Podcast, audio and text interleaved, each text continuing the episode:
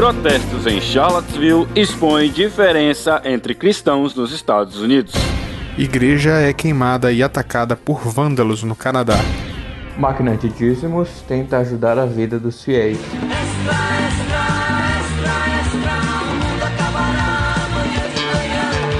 Está no ar o Fora do Éden, porque depois da queda a vida vira notícia. Uma produção do Bibotalk.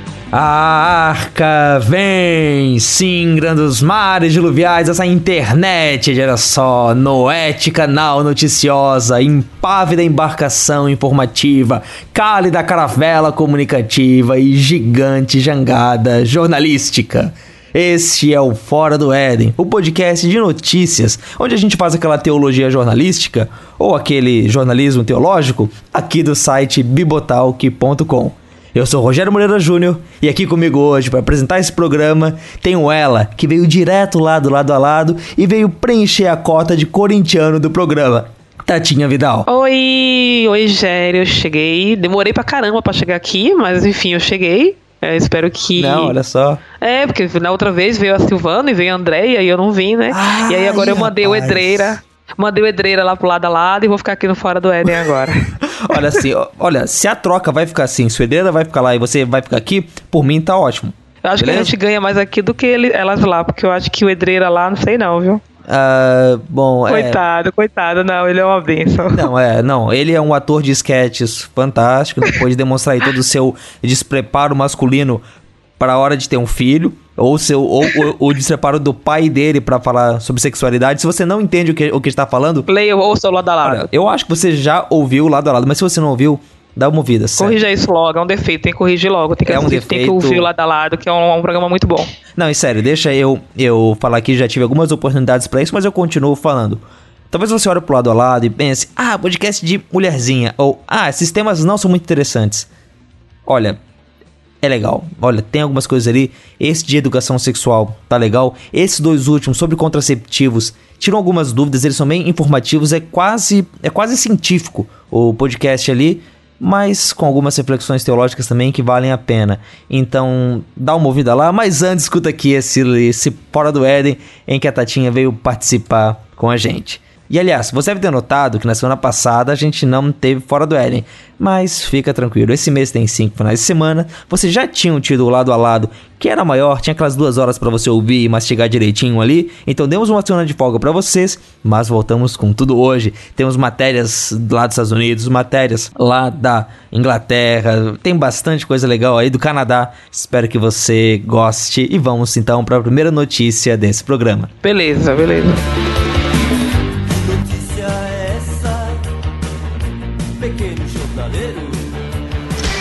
And we have a live look at the scene for you here. The roof of the structure has been destroyed by the flames. The Burlington Fire Service getting help fighting this blaze from both Hamilton and Milton firefighters.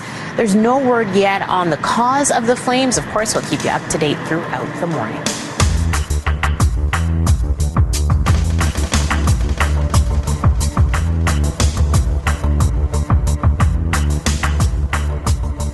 No dia 22 de agosto desse ano, uma igreja na cidade de Burlington, no Canadá, Burlington é uma cidade que fica ali bem na costa leste, até bem perto do estado de Nova York, nos Estados Unidos, foi queimada. Era uma igreja batista, era uma igreja histórica, um, um prédio antigo, e ela foi queimada, ninguém se feriu, mas o que chamou atenção e o que dá a entender de que talvez o incêndio não tenha sido causado por acidente foi que, no mesmo dia, foram pichadas na igreja, em três lugares, na, na parte de fora, é, a palavra ISIS, e mensagens como o ISIS vai continuar. É claro que uma questão como essa levanta dúvidas. Será que foi um atentado do ISIS? Será que combina com o que eles estão fazendo? Será que foi um atentado da comunidade islâmica lá na região? Como que a igreja lida com isso? A gente conversou com o pastor da igreja, o irmão Carl Miller, e ele explicou um pouco como que a igreja tem lidado e como que ele vê que esse atentado, que esse incêndio está relacionado com a vida da igreja lá na cidade. Confira aí nessa entrevista feita por Thiago Zisuel e dublada por Ronaldo Lana. Bom dia, Pastor Col, tudo bem? Uh, Pastor Copa, para nós, nós começarmos a nossa conversa, eu queria ouvir do senhor um pouco da história da sua igreja, a sua história como pastor na igreja e um pouco sobre as características da sua igreja, né? Como que é a face lá da sua igreja? Ela é uma igreja conservadora, uma igreja liberal? Como que ela é? Well, Tiago, let me try and answer your question. Bom, Tiago, deixa eu tentar responder a sua pergunta. Ah, o nome da nossa igreja é Trinity Baptist Church. Ela já existe desde 1972. Foi lá quando nós começamos. O nosso pastor fundador era meu pastor e eu servi como assistente desse pastor por oito, nove anos até que ele faleceu em 1997. Foi então que eu assumi como pastor oficial, ou seja, a nossa igreja existe desde 1972 e teve até hoje apenas dois pastores. Em questão de membresia, nós temos cerca de 250 pessoas que frequentam os nossos cultos matinais no domingo de manhã. Nós temos dois cultos, temos um, um, encontro.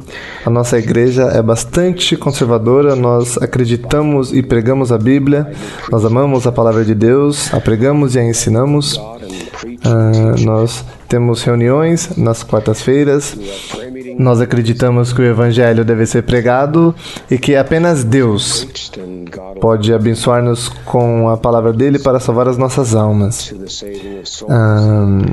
eu acho que esse provavelmente é o centro, o coração da nossa igreja. Nós somos, como eu disse, uma igreja conservadora, nós amamos as Escrituras e amamos e ensinamos a Bíblia.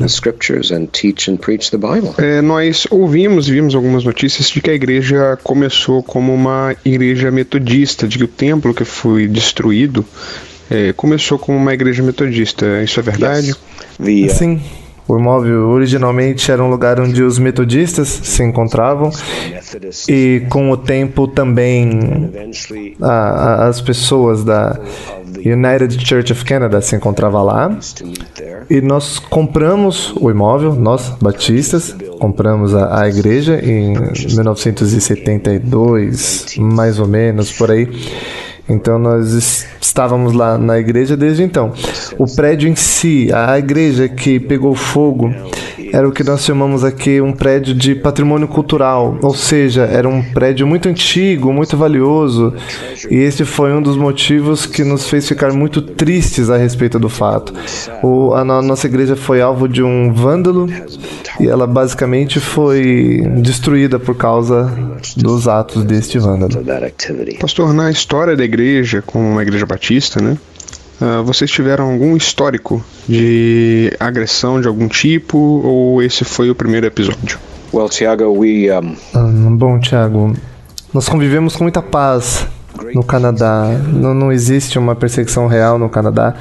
E a verdade é que as pessoas, talvez até verbalmente, podem se opor a nós, podem ser contra nós, mas o Canadá foi sempre um país muito pacífico e nós não temos casos de perseguição contra a igreja. A igreja nunca sofreu nenhum tipo de violência por parte dos, dos não crentes na nossa igreja nós somos muito gratos por isso.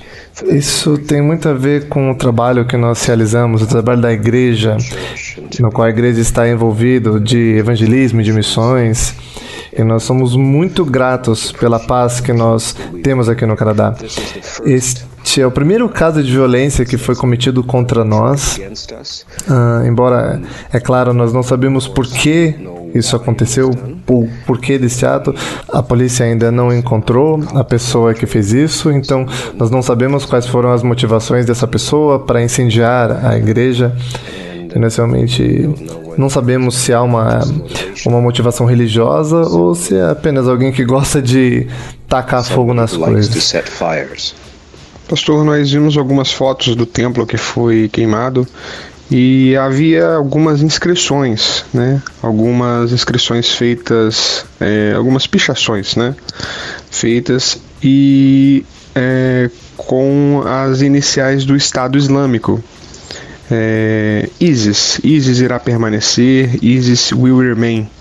Você atribui esse ataque a alguma conexão com o Estado Islâmico ou você pensa que eh, não é esse o caso? Now, um, Bom, uh, havia algumas palavras pichadas na, na porta e nas paredes da, do nosso templo. Algumas palavras como ISIS, ISIS esteve aqui, pichado três vezes, e outra vez ISIS permanecerá, ou ISIS para sempre. Todas essas coisas estavam escritas com spray na nossa igreja. É, como eu disse, eu não sei não, não, tenho certeza sobre por, quais foram os motivos, sobre realmente o que aconteceu e quais foram os motivos desse criminoso. A polícia ainda não, não encontrou essa pessoa ou as pessoas, então eu não posso ter certeza sobre o que aconteceu.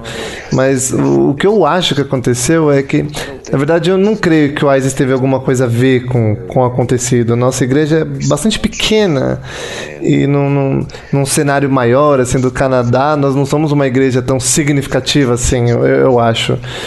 Então eu acho que o ISIS nem mesmo sabe da gente, então muito menos poderia nos usar como alvo. Então também é verdade que eu, eu entrei em contato com o, o imã aqui do local e ele, ele disse que está muito chateado com o que aconteceu.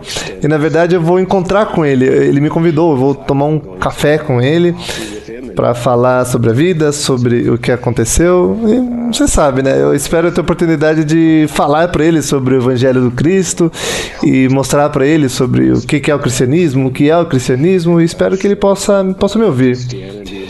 O, também o, o líder da, da, da mesquita aqui local foi muito amigável também ele se mostrou bastante preocupado para que nós não pensemos que os muçulmanos estejam por trás disso que aconteceu. E na verdade eu realmente não acho que isso aconteceu. Para mim foi alguma pessoa, algum, algum vândalo que gosta simplesmente de causar pela cidade e que achou que ia ofender alguém escrevendo aquilo que ele escreveu e que estava procurando causar ainda mais problema do que ele já causou. Mais problema do que ele causou já com o incêndio. Pastor Cal, aqui no Brasil a gente tem uma situação, um espírito de uma época aqui no Brasil que divide a população entre esquerda e direita, entre conservadores e liberais. É... Como é essa situação aí no Canadá? E pensando nisso, é, nós aqui também é, vemos alguma, algum tipo de imigração de refugiados, bem pouca. É, não recebemos muitos refugiados aqui no Brasil. Também não temos uma comunidade islâmica muito grande, a não ser por algumas partes no sul do país. É, mas como é isso aí no Canadá? Né? Nós sabemos pelas notícias e vemos que o presidente, na verdade, o primeiro-ministro Trudeau, é alguém bastante liberal e nós queríamos compreender um pouco mais de como é essa situação aí no Canadá. Well, brother. Irmão, como, como eu posso resumir? O, o nosso país tradicionalmente é, é de esquerda, é secular. Acho que libertário é uma boa palavra para definir o nosso país. Uh, o casamento entre pessoas do mesmo sexo é permitido aqui no Canadá. Nós temos uma lei que permite isso. Nós não temos uma lei anti-aborto, o que significa que as pessoas podem recorrer ao aborto a qualquer momento, assim que elas desejarem. Muitas coisas valorizadas em nosso país vão contra os valores judaico-cristãos que, que fundaram o, o, nosso país e que são definidos para nós nas Sagradas Escrituras. Ou seja, o, o país está é especialmente secular, é dominado pelo secularismo e nesse momento os cristãos ainda têm liberdade para viverem de acordo com sua fé e proclamarem a sua fé, mas muitos de nós estão bastante preocupados a respeito do futuro e sobre o caminho que o país está caminhando. Nós não sabemos aonde que esse caminho vai dar. E sim, nós estamos bastante preocupados com o estado das coisas e com a trajetória, com a nossa trajetória. Em relação à população islâmica, nós sempre, sempre recebemos imigrantes, refugiados também. Eles podem vir para o Canadá com bastante facilidade. Existe uma comunidade de muçulmanos bastante vibrante em Toronto e no país em geral, e as coisas sempre foram relativamente pacíficas. Mas ainda assim, algumas pessoas ficam preocupadas com isso porque elas, elas escutam na, na, no jornal a respeito das atitudes de alguns muçulmanos no mundo, então elas se preocupam com o fato de que isso possa acontecer aqui no Canadá. Nós cristãos estamos muito felizes por termos muçulmanos aqui no Canadá porque nós podemos temos a oportunidade de viver ao lado deles e compartilhar com eles o evangelho. É, é, o compartilhar o evangelho, na verdade, é o nosso motivo de estar no mundo. Então, se nós temos muçulmanos aqui conosco, ou hindus, ou budas, ou pessoas do mundo secular, nós, nós, nós não achamos ruim que essas pessoas estejam aqui no Canadá. Eu mesmo, eu sou um imigrante. Ou seja, eu fico muito feliz de ter outras pessoas chegando ao nosso país, mas é, eu também fico muito feliz de ter o privilégio o direito e a liberdade de poder compartilhar o evangelho com essas pessoas. Pastor, considerando esse cenário de um país liberal, de esquerda, uma igreja conservadora, reformada, que pretende pregar o evangelho de uma forma mais genuína, é, você pensa que a razão desse ato de agressão pode estar conectada com esse fato?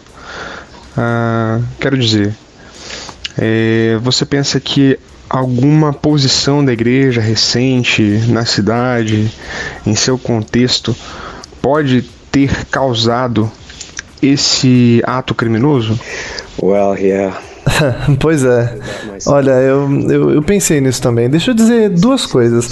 A primeira é que eu não sou ingênuo. Eu, eu sei que o nosso tipo de pregação atrai hostilidade. As pessoas não gostam de ouvir a verdade. Jesus disse que eles amam a escuridão. Então, quando nós pregamos o evangelho e nós fincamos pé contra coisas como aborto e casamento de pessoas do mesmo sexo com base em princípios bíblicos, quando nós defendemos essas coisas, nós sabemos que, que isso vai provocar reações violentas e hostis por parte das pessoas, porque se elas amam a escuridão, elas vão odiar a apresentação da luz. Ou seja, isso, historicamente a igreja sempre foi perseguida. Eu, eu, não sou ingênuo, eu sei que esse tipo de coisa sempre aconteceu na história, eu sei que está acontecendo agora com a igreja de Cristo ao redor do mundo, a igreja tem sido perseguida, os cristãos têm sido perseguidos e assassinados ao redor do mundo, eu sei disso. A segunda coisa que eu tenho a dizer sobre isso é: será que isso foi uma resposta às coisas que nós temos dito e a soma dos sermãos que nós estamos pregando? Estes sermãos estão disponíveis online e eu fico imaginando se há uma resposta ao que nós estamos pregando. Eu acho que não. O problema é que a mídia, pelo menos na, na, na América do Norte, é que as pessoas simplesmente falam. Elas às vezes não sabem nada, não têm opinião, mas elas falam, elas compartilham opiniões e isso deixa muitas pessoas com bastante raiva. Quando, quando na verdade, o nosso dever é falar a verdade e é isso que eu quero fazer. A, a minha resposta para essa situação não é especular os motivos por que a pessoa fez isso. Eu simplesmente não sei. Eu, eu não estou sendo ingênuo, eu estou sendo apenas tentando ser fiel à verdade e falar a verdade. E não deixar as pessoas chateadas sobre especulações sobre quais poderiam ter sido os motivos dessa pessoa. Os motivos dela ter feito o que fez com a nossa igreja. Obrigado, pastor, pela resposta. Uh, como está se sentindo a membresia da igreja agora após esse episódio? É, vocês têm algum projeto como igreja para reconstruir o salão que foi destruído? Quais são as suas perspectivas? Em primeiro lugar, é, obrigado por per- perguntar sobre, sobre os membros da nossa igreja e como eles estão lidando com isso. Nós ficamos muito agradecidos pelo fato de as pessoas estarem preocupadas conosco. Especialmente, é, é claro, a, a comunidade cristã que tem, tem sido bastante atenciosa conosco. Re- respondendo à sua pergunta, as pessoas aqui estão muito bem. E elas estão muito bem porque elas conhecem a Bíblia delas. Elas sabem que Deus é soberano, que Deus está no controle. E que a história é o trabalhar de Deus, é o trabalhar do plano de Deus. Sabemos que, que Deus trabalha de jeitos estranhos e faz maravilhas que são difíceis de entender. As pessoas sabem que nada acontece nesse mundo que esteja fora do controle de Deus. O universo não é caótico. As coisas não acontecem simplesmente por acontecerem ao acaso. O mundo não é um acaso. Deus está no controle do mundo. Essa é essa a visão dessas pessoas ao longo de toda a história. E tem sido também a visão de nossas pessoas sobre essas sobre esses acontecimentos específicos da vida delas. Elas sabem que Deus está no controle dessas coisas. Elas confiam em Deus e estão bastante ansiosas para ver o que de bom Deus vai fazer a partir dessas coisas que aconteceram. Eu, eu, eu acho que Deus já, já fez alguma coisa boa a partir do que aconteceu. Nós temos tido a oportunidade de pregar o Evangelho, de responder as coisas com amor cristão, como nós devemos fazer. Isso nos uniu mais e mais como uma congregação, nos transformou mais como pessoas de oração. E assim, as pessoas estão indo muito bem, porque elas confiam no Senhor. E elas estão respondendo de uma maneira cristã. E de uma maneira que indica que as pessoas realmente acreditam no fato de que Deus está no controle. Agora, em relação à igreja, ao prédio em si, ao imóvel, o, esse imóvel ele tem duas partes uma parte antiga e uma parte nova. A parte nova, ela ficou preservada, grande parte ela não, ela não foi, não foi danificada pelo fogo, mas só pela água ou pela fumaça. E, e a, a, gente acredita que dentro de alguns meses tudo isso vai estar tá já limpo de novo, consertado, e a gente vai poder voltar para essa parte nova. Quanto à parte antiga, esse é um problema mais complicado. Pelo que parece, a gente vai ter que derrubar o que sobrou e reconstruir. E, logicamente, isso é muito trabalho, vai envolver muito dinheiro. A gente, a gente acredita que o seguro vai cobrir. Só que a carga de trabalho sobre os nossos diáconos, os nossos líderes, é, tem sido muito grande. E por, por causa disso, a gente agradece muito pelas orações que o povo de Deus tem feito por nós, a nossa tentativa de reconstruir a igreja. E nós realmente acreditamos que Deus vai nos colocar de volta na nossa igreja, vai restaurar todas essas coisas, então nós estamos bastante ansiosos em relação ao que Deus vai fazer. Estamos muito contentes com o que Deus está fazendo agora, no momento, com o que Ele nos está dando e com a oportunidade que Ele nos está dando para trabalhar e atuar no reino de Deus para ver a Sua glória. Pastor, é, ficamos muito felizes de saber que a igreja está bem, que a igreja que ninguém se machucou nesse episódio. Ah, ficamos também felizes em saber que ah, das oportunidades que foram abertas após esse episódio para a igreja. É, pedimos a Deus que a igreja possa continuar sendo abençoada e, por favor, nos dê umas, as últimas palavras é, sobre, esse, sobre o ocorrido e nos deixe aí com uma benção. That, uh, Bem, eu, eu, acredito que a, a, mensagem que eu queria deixar para vocês é, é, a esperança que a nossa igreja aqui, aqui no Canadá possa ser útil nos dias que virão. Para a glória de Deus. Nós ficamos muito tristes com o que aconteceu, mas ainda ficamos também muito agradecidos em meio a todas essas coisas. Nós confiamos no Senhor e oramos para que, através dessas dificuldades que nós estamos enfrentando, o reino do Senhor Jesus possa crescer, que a igreja possa ser construída e reconstruída e que seu nome seja glorificado. Nós somos vasos frágeis, mas nós acreditamos que Deus irá nos usar para a glória dele.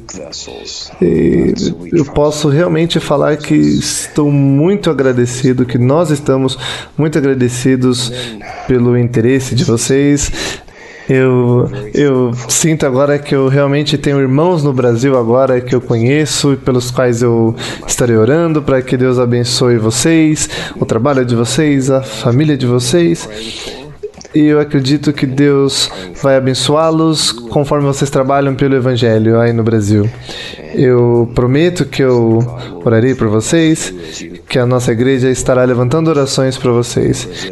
E eu oro para que Deus abençoe vocês, a família de vocês e o trabalho em que vocês estão envolvidos aí no Brasil. Oro para que Deus use vocês para a glória dele, para o crescimento do reino dele aí no país de vocês. E eu creio que, assim como no Canadá, o reino de Deus também é muito preciso, é muito necessário aí também no Brasil. Que Deus os abençoe e amém. as deeply needy as my own. God bless you, brother. I've never been arrested before. Never have been in trouble with the police. Okay, I've had a the odd parking fine, but that's about it. So to be shoved in the back of a police van and to be held in a police station cell for 13 hours just because I was telling the truth about what I've read in a book called the Quran. It's ridiculous. it, it is my human right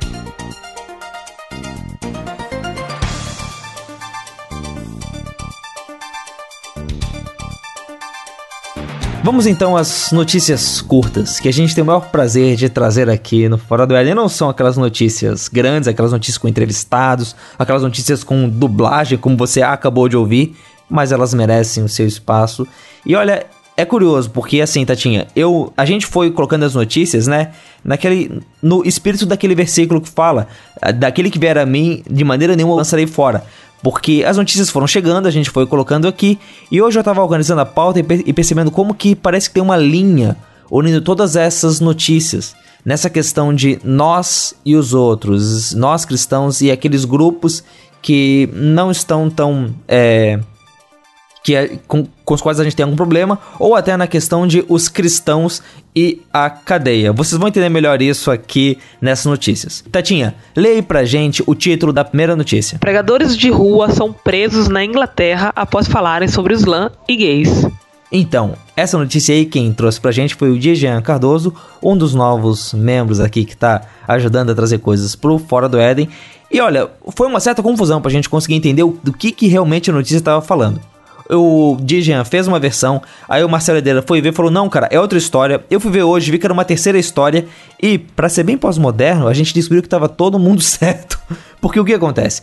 Uh, vamos começar então pela notícia mais recente. No dia 25 de agosto, faz poucas semanas aí, Mike Ovett foi preso lá em Londres e ficou detido por algumas horas pela polícia londrina.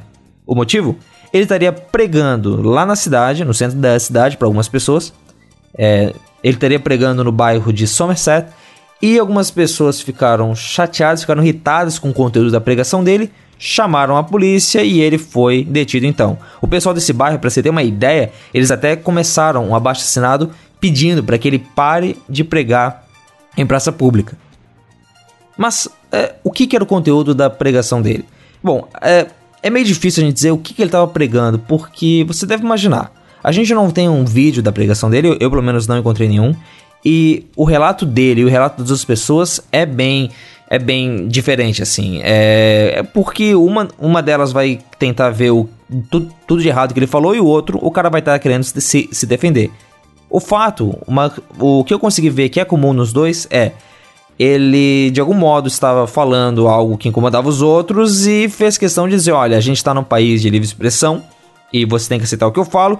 E os ingleses, os ingleses lutaram na Segunda Guerra Mundial pela liberdade de expressão e quem está contra isso tá a um passo de Hitler. E dizem por aí, Tatinha, que quando você coloca Hitler no meio de uma discussão, as coisas começam a dar errado, né? Não, é que virou moda agora, né? Tudo agora é, é Hitler, né? Pois é, e assim, é, o que a gente. E o, o, o, o que, que ele estava dizendo, o, como é que a gente pode saber o que, que ele estava dizendo que estava incomodando os outros. É, talvez dessa vez a gente não tenha tanta informação, mas como disse, não é a primeira vez, é, essa notícia já teve algumas idas e voltas. Acontece que esse Michael Verde já foi preso pela polícia, segundo o Somerset County Gazette, por pelo menos quatro vezes. E ele é ligado a uma organização chamada de Christian Concern. Aliás, deixa eu me consertar ali antes, ele não foi preso, ele foi detido. Passou algumas horas lá na delegacia e depois foi liberado. E ele é ligado então a essa organização chamada Christian Concern. É, um, um bom, é uma or, organização lá da Inglaterra, lá do Reino Unido, que defende é, a, pautas cristãs dentro da sociedade, como, por exemplo, a família tradicional, a luta contra o aborto, algumas opiniões fortes contra o islamismo. É, outras pessoas ligadas a ela também já foram presas, e uma delas é um cara, o Ian Sleeper. Ele foi detido por 13 horas em junho, e o porquê ele estava com cartazes onde estava escrito amor aos muçulmanos, ódio ao Islã. Então, assim, é, o, o que dá pra gente é, perceber aqui de fato sobre o que aconteceu nesse caso é você é esse pregador, o Michael Vedd, é, que faz parte dessa organização que tem um discurso é, que não só é conservador, mas como, pelo menos no caso aí do Ian Sleeper, e pelo jeito como as pessoas reagiram, parece é, expor essa verdade de um jeito meio agressivo, né? Ele foi é, preso, ele foi liberado e, bom, da parte dele, a ideia é aquela de, poxa, estou sofrendo pelo evangelho, então é um prazer estar sofrendo aqui. E, enquanto isso, as pessoas estão é, reclamando bastante do que ele fala ali. Eu, o que eu acho interessante dessa notícia é que ela nos traz a discussão, né, Tatinha, sobre como é que a gente deve, assim, por um lado, né, quando é, o Michael Verde, quando alguns desses pregadores vão denunciar o pecado, eles estão corretos há um pecado no mundo e precisa ser denunciado. Né? A gente não pode simplesmente para o mundo abraçar a, as pessoas e dizer que, né, que elas estão bem e que elas vão ser salvas e que não precisam se preocupar com temas como salvação ou algo assim. Mas, por outro lado, como é que a gente deve expor essa mensagem do, de um jeito que elas escutem, né? Porque senão parece que o cara vira um espantalho que. Uh, não é ouvido pelas pessoas, simplesmente. É porque, na verdade, assim, eu, eu, concordo com você nessa questão de. Existe dois pontos que eu acho que não existe aquele equilíbrio. Não tá tendo equilíbrio. Ou a gente não fala do pecado porque a gente não quer chocar as pessoas, ou a gente fala para chocar as pessoas e mostrar que elas estão erradas de algum jeito sem amor. Eu, eu acho que essa, esse, esses dois extremos que precisam ser afastados de nós. A, a verdade tem que ser dita mas não pode fugir disso, é a verdade. A verdade ela tem que prevalecer. Mas existe uma forma de falar a verdade com amor. E eu, eu, não, vejo muito isso hoje. Eu vejo uma, uma, forma de falar assim: ah, vocês estão errados, eu estou certa. Vocês são pecadores, vão para o inferno e eu vou para o céu. Sabe? Não existe aquela, aquela questão de cuidado que você tem com o seu filho, que você chega para ele e fala: filho, você tem que ir, você tem que ser salvo, você tem que se voltar para Deus, porque você ama seu filho, você quer que ele esteja no céu, entendeu? Existe um cuidado quando você fala com seu filho, existe um cuidado quando você fala com seus pais, existe uma vontade que ele se salve, você ora por isso, você prega ele sobre isso, você fala a verdade no amor porque você ama a pessoa. E aí você vê, eu, eu vejo muita gente falando assim, como esse Michael, poxa, legal, ele falou a verdade e falou em praça pública, que coragem dele. Mas falta uma palavra, falta, falta amor, nessa, eu não sei se é o caso dele, já é a quarta vez que é preso. Eu, eu, eu, não, eu, não, vejo Jesus fazendo isso, sabe, Gério?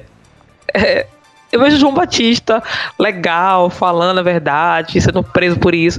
Mas Jesus, eu não vejo ele fazendo dessa forma tão chocante, tão exagerada, tão mostrando o erro de qualquer jeito. E, e, e isso me preocupa, que as pessoas não se espelhem em Jesus para fazer isso.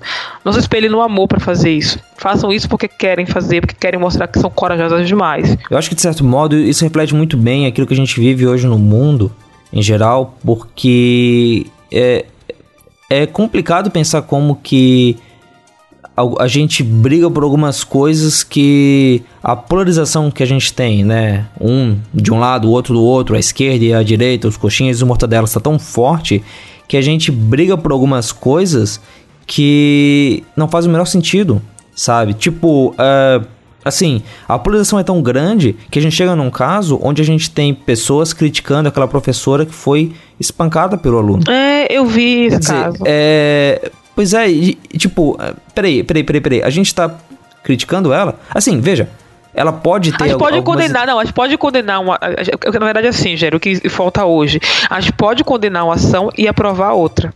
Ou a gente pode é, re, é, aprovar uma, uma, uma coisa que foi feita é, e condenar uma outra coisa da mesma pessoa. Não existe problema em fazer isso. É que as pessoas hoje em dia estão polarizadas que acham que não podem. A professora, ela apanhou e foi errado? Foi isso tem que ser condenado. Ah, mas ela é partidária e ela foi, falou sobre isso e tal, tal, tal. A gente condena o ato dela. Sim, sim. Dá pra fazer as duas coisas, entendeu? A gente pode condenar o ato dela, sei lá, um ato que ela tenha feito que eu não, não sei exatamente foi, acho que ela falou sobre as ovadas, não foi? Que ela aprovou, acho que, se eu não me engano, foi isso. Isso, isso. A gente no, pode... no caso do Bolsonaro lá. Isso, a gente pode condenar essa atitude dela. Poxa, é uma atitude reprovável. Isso não é legal e ela não devia ter feito isso. E a gente pode condenar também porque ela é uma professora, ela é uma senhora, ela é uma mulher. Ela não merecia apanhar em sala de aula. Ninguém merece, entendeu? Não. Então, as pessoas não conseguem distorcer essa questão, não conseguem separar essa questão. Tipo, eu posso condenar os dois atos e ainda assim eu não estarei errado. Agora as pessoas só pensam assim: ah, se eu condenar o que fizeram com ela, eu vou estar aprovando o que ela fez lá, na, lá atrás. E não Sim. tem sentido nenhum. É, mas, mas eu trago esse exemplo no assim de que a gente não espera, parece que a gente não espera numa, numa, numa discussão mais convencer o outro. A gente não parte de uma ideia de que talvez o outro possa parar e nos ouvir. A gente parte de uma ideia de que a gente tem que ser agressivo de um jeito que vai ofender o outro e aí ele vai dar atenção pra gente. Sabe aquela história de que a gente às vezes dá mais atenção pros trolls do que para as pessoas que falam bem? Então, se você vira um troll, você ganha atenção. E. Assim, é. É, é, é uma estratégia do mundo para poder passar o evangelho, né? Tipo, é uma coisa. Essa questão do, do, do do pregador lá do, da Inglaterra. Existem N pregadores que falam do amor de Deus e que falam a verdade lá na Inglaterra e que não são nem notados, sabe? Porque talvez falem de forma diferente. É igual aqui no Brasil. Quem é mais notado? O Silas Malafaia ou um outro pregador que fale com mais calma, com mais temperança e que fale a verdade da mesma maneira? Entendeu?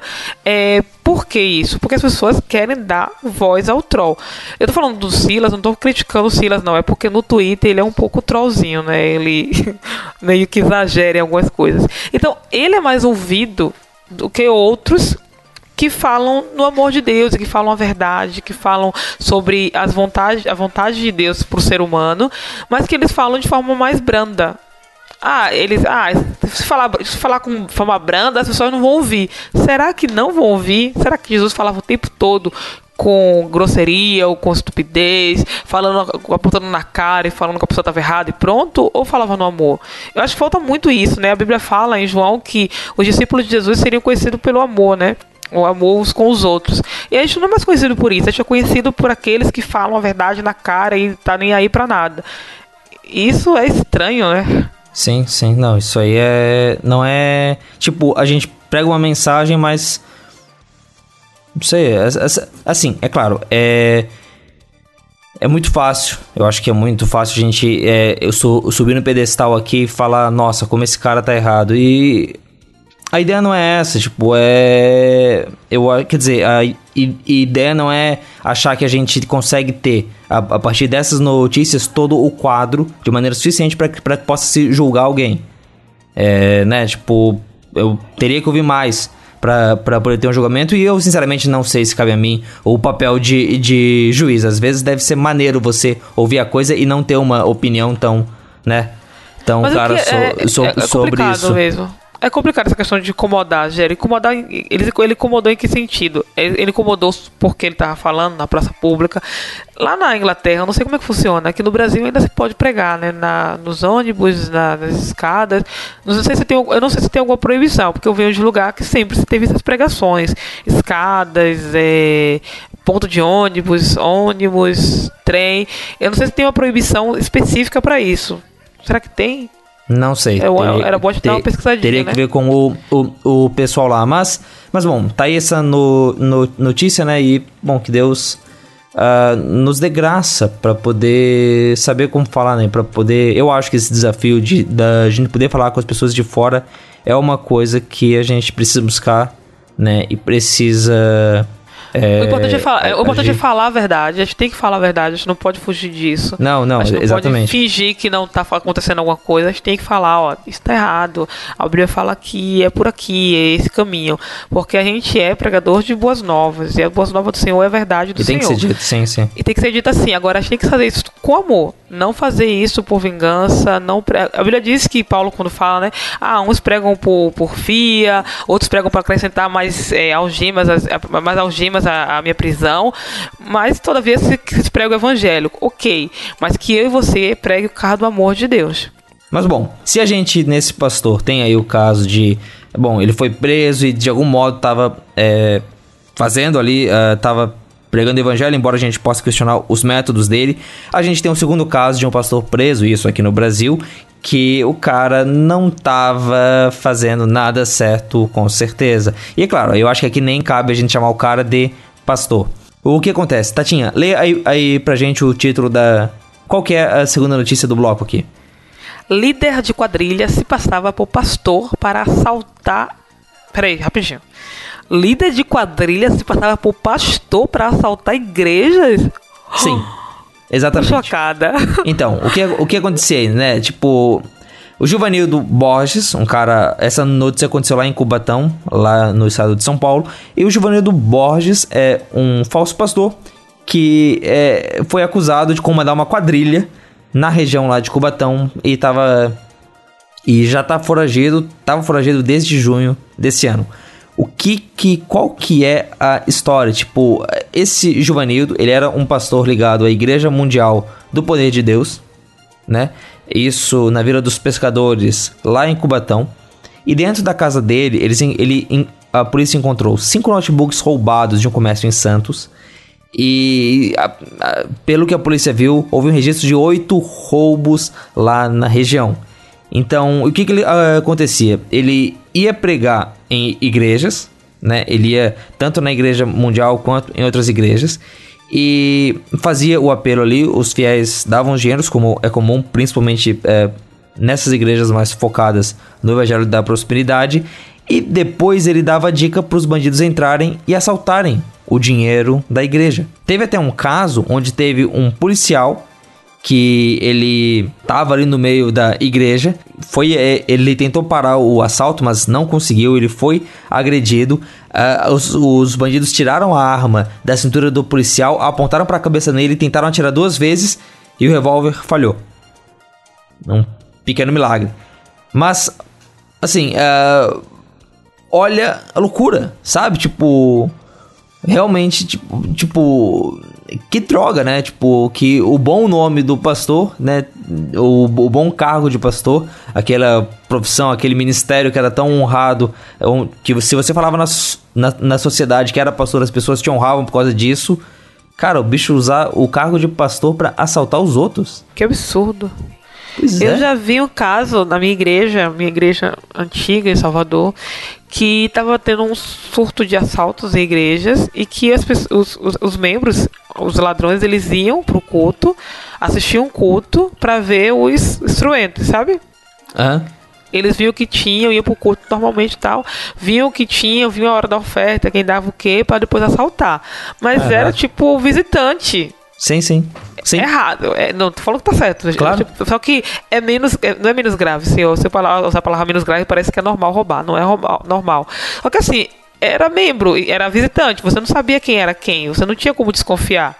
Sim. Entrava, via e já era. Talvez roubasse, talvez não. A, a, questão era deixar na mão de Deus e colocar os alarmes, né? Sim. Mas um pastor que faz isso, que usa o cargo, como é que você vai desconfiar? Porque quando. Nem precisa desse pastor. Você fala para mim que é irmão, meu coração já se abre, sabe? Tipo, irmão, sim, sim, Deus abençoe, vai na minha casa, vamos comer, vamos lá orar, vamos buscar Deus. A gente abre a nossa porta, a gente abre a nossa casa, a gente abre o nosso coração quando é irmão. Quando é pastor, também a gente faz isso. A gente não fica desconfiado. E essas coisas acabam deixando a gente mais desconfiado para quem é de verdade, entendeu? Sim. Por isso que é tão ruim. Que a gente fica desconfiado para todo mundo agora, né? Se o pastor fez isso, um, um líder de quadrilha se fingiu de pastor e roubou igrejas, é, sei lá, é, uma, é um absurdo tão grande que chega até a ser vergonhoso a gente ler uma, uma matéria dessa, né? Não, é, mas. Mas é tipo. O mais triste é ver que.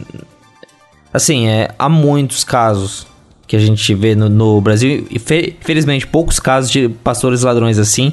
Mas de pastores que correm atrás do dinheiro o tempo todo, a gente sabe que isso existe e até é, em muitas das igrejas é, mais focadas no, no evangelho da prosperidade.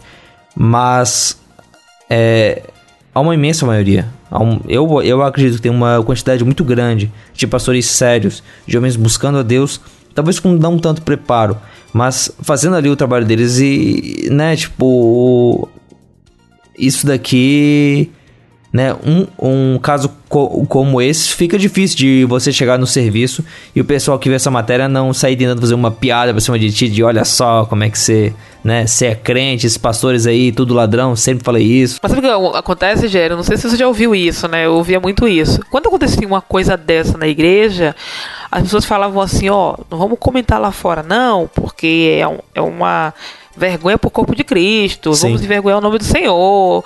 Aí eu pensava, mas só que quem fez foi a pessoa, não adianta esconder certas coisas, vai ser exposto de qualquer jeito, porque a Bíblia mesmo fala, né? Não há nada oculto que não venha a ser revelado. Sim. A gente não, a gente vai ficar fingindo, ó, não acontece, a igreja é um lugar santo, não acontece essas, acontece essas coisas, infelizmente. Sim. A gente não pode esconder isso que acontece. A gente precisa ficar atento também, porque é, existe muita gente mau caráter e que se aproveita da nossa bondade é, com relação às igrejas.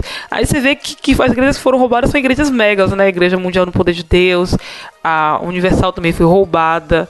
Então, ele foi especificamente. Ou tem outras igrejas aqui que eu não tô vendo? Não, não, são essas aí.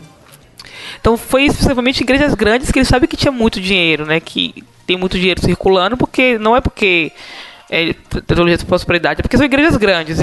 Igrejas grandes, realmente, os dízimos e ofertas vão ser um pouco maiores, né? Não tem jeito. E eles fazem isso porque sabem que vai ter gente lá desatenta, gente com bolsa aberta. Eu vou pro culto. É uma coisa que acontece. Eu vou pro culto de bolsa, né? É, acho que a maioria, a grande maioria das mulheres vão de bolsa pra igreja porque moram longe. É difícil alguém de, de- somente de, bol- de Bíblia, né? Sim. Hoje em dia você leva celular, você tem filho, você leva um monte de coisa pro filho, leva tablet, leva um monte de coisa.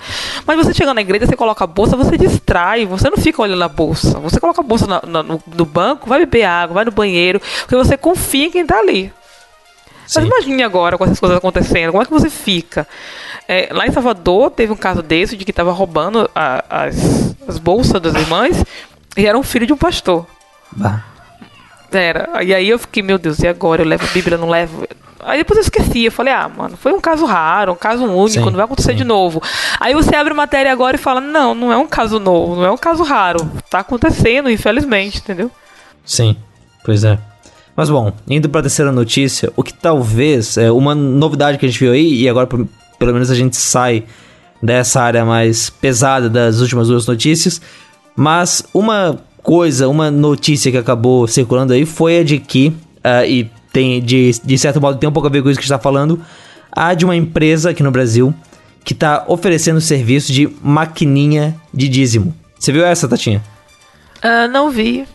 É uma Como assim? máquina. Explica melhor. Então, é, um- é uma maquininha de cartão de crédito, onde a pessoa pode pagar o dízimo ali com o cartão. Ai, eu acho legal, porque eu trabalhei com máquina de cartão de crédito, né? Então eu sei como Ah. funciona essas maquininhas. Sim, sim. Não, mas, mas. Mas, pois é, tipo, é uma coisa que eu. Eu, cara. Assim. Mas tem uma coisa, tem um probleminha aí, isso aí. Qual que é? eu não O dinheiro que fica pra máquina de cartão. Ah, sim. Não, eles têm uma taxa, eles, eles, eles têm uma.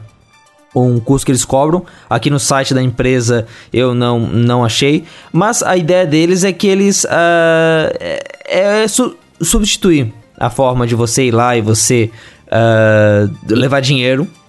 E você resolver isso pela maquininha ali. Não é uma taxa por quantia que você paga. Embora tenha a taxa do, do cartão de crédito. Mas você deve pagar uma mensalidade e faz uso da, da maquininha ali. É porque assim, eu não sei como é que funciona, porque assim, quando você compra uma máquina pra sua loja, pra um local específico, você paga a mensalidade, que é um valor altinho, tal, você paga essa mensalidade e paga por, por cada transação que é feita. Sim, sim, sim. 2%, 1%, mas toda transação realizada você paga alguma coisa para a máquina de cartão. É, nesse caso aqui também tem isso, mas é a- a- até pela empresa que, que opera o cartão. Não é nem só pela empresa que tá trabalhando ali. Então você, pagaria taxa para paga a taxa pro, pro cartão, lógico, mas paga a taxa para a empresa da maquininha. Uhum. Então o que acontece? É, a maioria, não sei, não sei como é que funciona as igrejas hoje, mas uma grande parte já tem as máquinas de cartão porque fazem vendas na igreja de alguma coisa. Sim. Igrejas que tem lojinha, que tem bazar, que Aham. tem cantina, já tem a maquininha ali específica para isso. Então o aluguel não, não alteraria muito para essas igrejas. Continuaria o aluguel normal da máquina. A questão é que pagaria uma taxa do dízimo. Por exemplo, Isso. eu pago um dízimo e aí esse dízimo seria taxado e iria para o Estado. O Estado não, para o mercado, né? Sim. Não, não iria para a igreja totalmente. Não, é, se a, se a pessoa paga 100 reais de dízimo, é, vai ter o, o 2% ali, vai no 98 pra ela. Isso então. Pois é, tipo, é, Mas aí se quem for purista vai, não vai gostar. Quem é muito purista com relação a isso, É. talvez ache que seja errado, porque o dízimo era do senhor e tá indo para uma máquina de cartão. Isso. Mas para quem não é tão purista assim, é uma boa. Por isso que tem sempre os dois lados, né? Porque hoje em dia muita, muito pouca gente usa a sai com dinheiro na mão é, é dispendioso é perigoso sair com tanto dinheiro na mão na bolsa e é muito mais prático você ter uma máquina de cartão e passar o dízimo no cartão Sim, eu sim. acho mais prático. Eu não uso mais dinheiro. Eu uso dinheiro em casa pra comprar pão e olha lá. sim, sim. Raramente eu uso dinheiro em casa. Não é, tipo. E, e normalmente o culto é no final de semana, então você não vai ter o banco ali por perto pra poder sacar, mesmo que tenha agência por perto da, da É difícil. igreja. mas- É, A mi- na minha igreja mesmo, Gério, tem uma máquina de cartão porque tem tipo uma lojinha de coisas, coisas pequenas, sabe? Bíblia, essas coisinhas. Então muita gente começou a pedir pra passar o dízimo nessa, nessa máquina, mas a máquina não é pra isso, não é pra isso. Ah, mas por favor, eu não vou tirar o dinheiro. Então acabou que foi tipo liberando, sabe?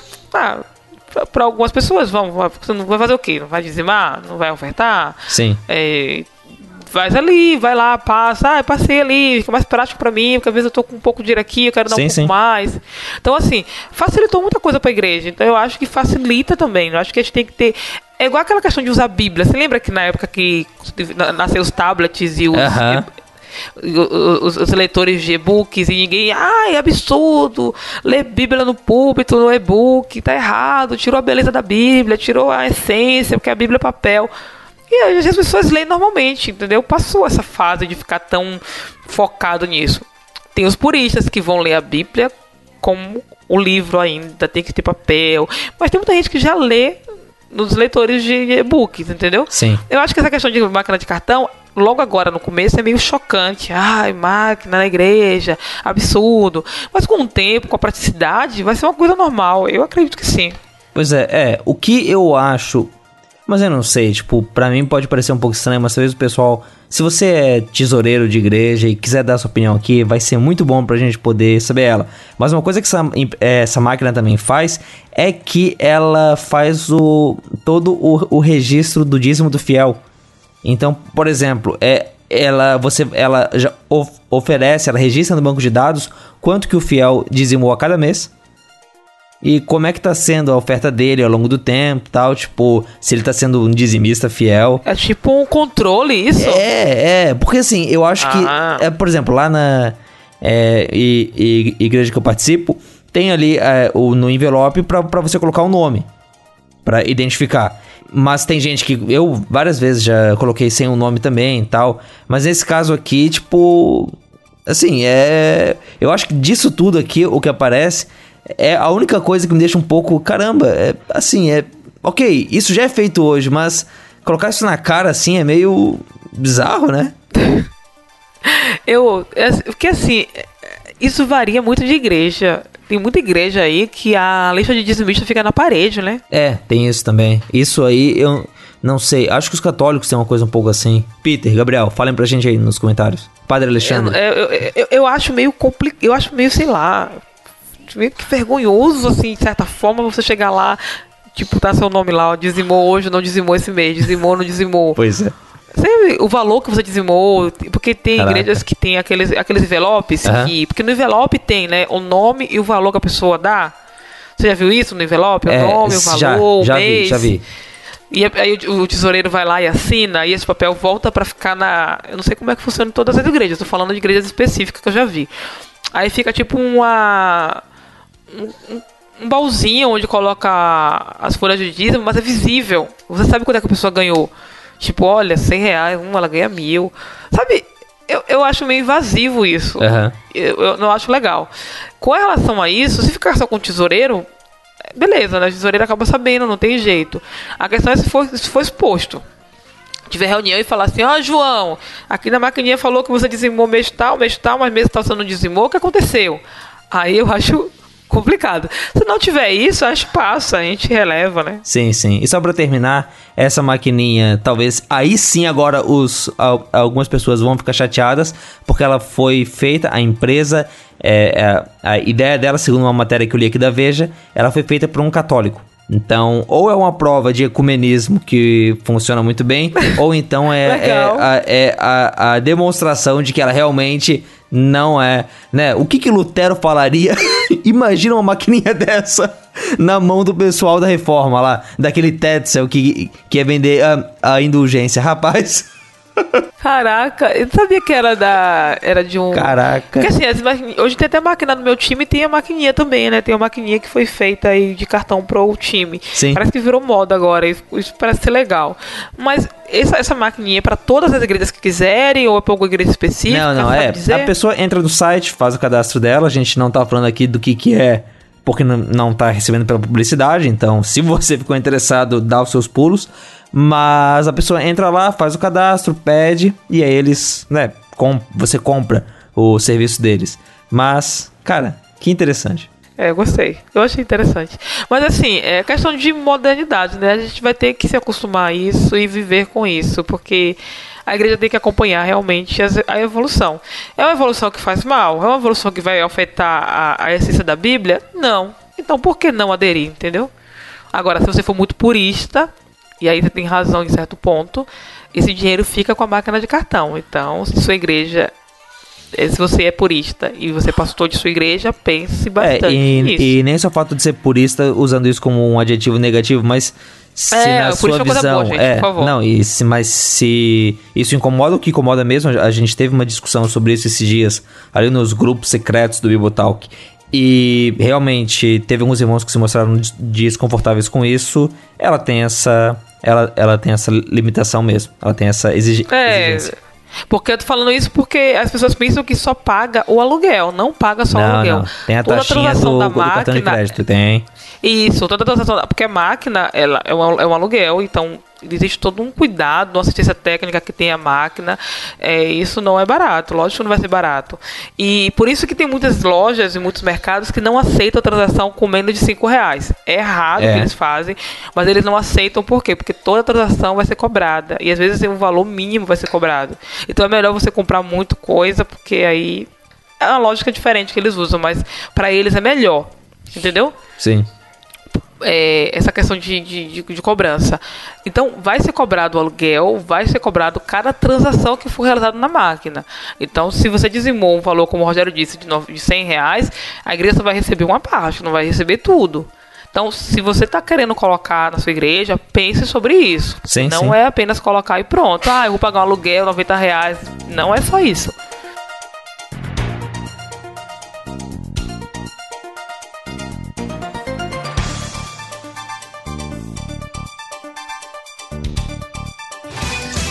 What, let me ask you this. What about the fact they came charging, that they came charging with clubs in their hands, swinging clubs? Do they have any problem? I think they do. I watched those very closely, much more closely than you people watched it. And you have uh, you, you, had a group on one side that was bad, and you had a group on the other side that was also very violent. And nobody wants to say that, but I'll say it right now. You had a group, you had a group on the other side that came charging in without a permit, and they were very, very violent.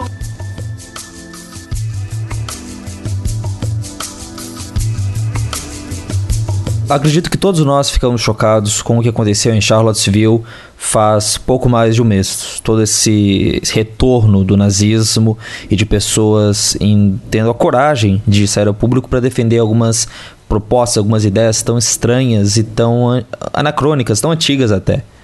Mas o curioso é perceber que nos Estados Unidos isso não tem só a ver com uma posição política, mas também tem a ver com a religião, porque alguns grupos religiosos ou não se mostraram, ou se mostraram a favor, ou não se mostraram tão contrários assim a algumas coisas que os supremacistas brancos falavam.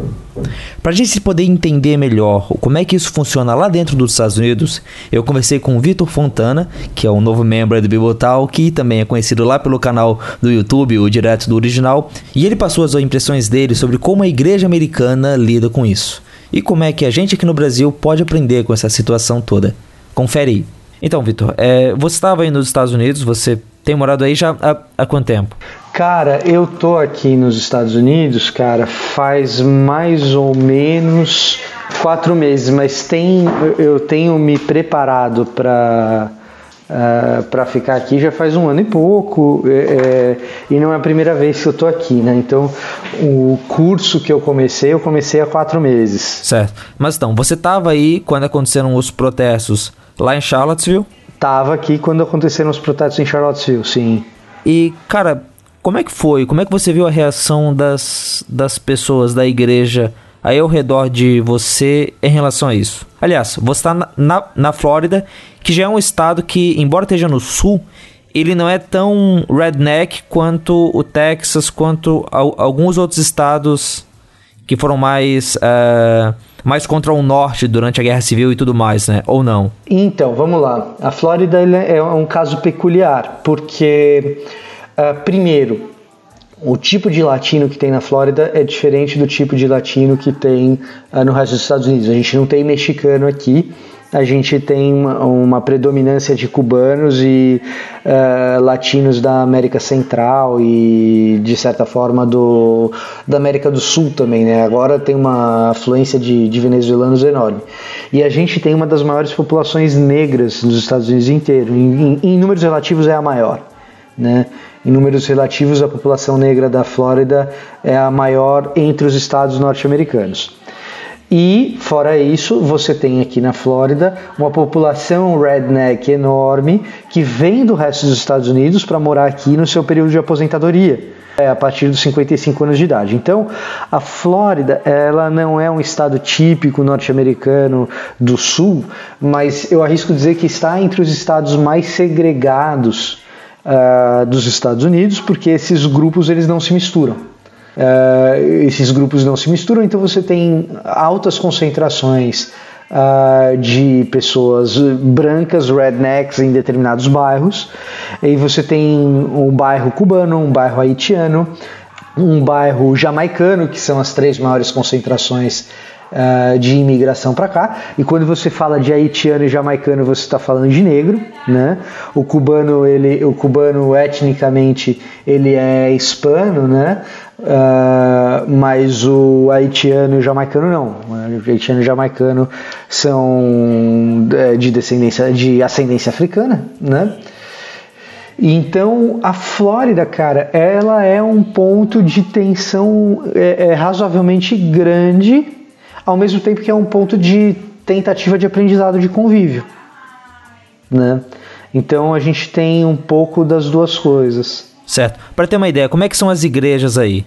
É, as igrejas acabam sendo igrejas segregadas ou tem muitas igrejas onde todo mundo se junta? Existem igrejas em que todo mundo se junta. Curiosamente, essas igrejas que são mais multiculturais, elas tendem a ser igrejas de teologia mais conservadora, uh, mais formato mais contemporâneo. Então pensa aí de repente numa quase numa Hillsong da vida, numa Vineyard da vida, é, igrejas com essas características que têm uh, uma cara mais contemporânea, mas uma teologia ou batista ou reformada é, tem igrejas muito nesse modelo aqui que são mais multiculturais. As igrejas protestantes históricas são igrejas brancas caucasianas, tá? E as igrejas pentecostais, é, vou colocar melhor assim: existem igrejas pentecostais brancas e existem igrejas uh, protestantes históricas brancas. Só que os, as igrejas pentecostais brancas são pequenas, as protestantes históricas brancas são maiores. E quando você vai para os bairros negros isso inverte. Né? As igrejas batistas e presbiterianas entre os negros são pequenininhas e as pentecostais e neopentecostais entre negros e latinos são enormes. Entre os latinos, a igreja, as igrejas da prosperidade são as que dominam. Certo, certo, tá. Então, e a igreja em, em que você está aí?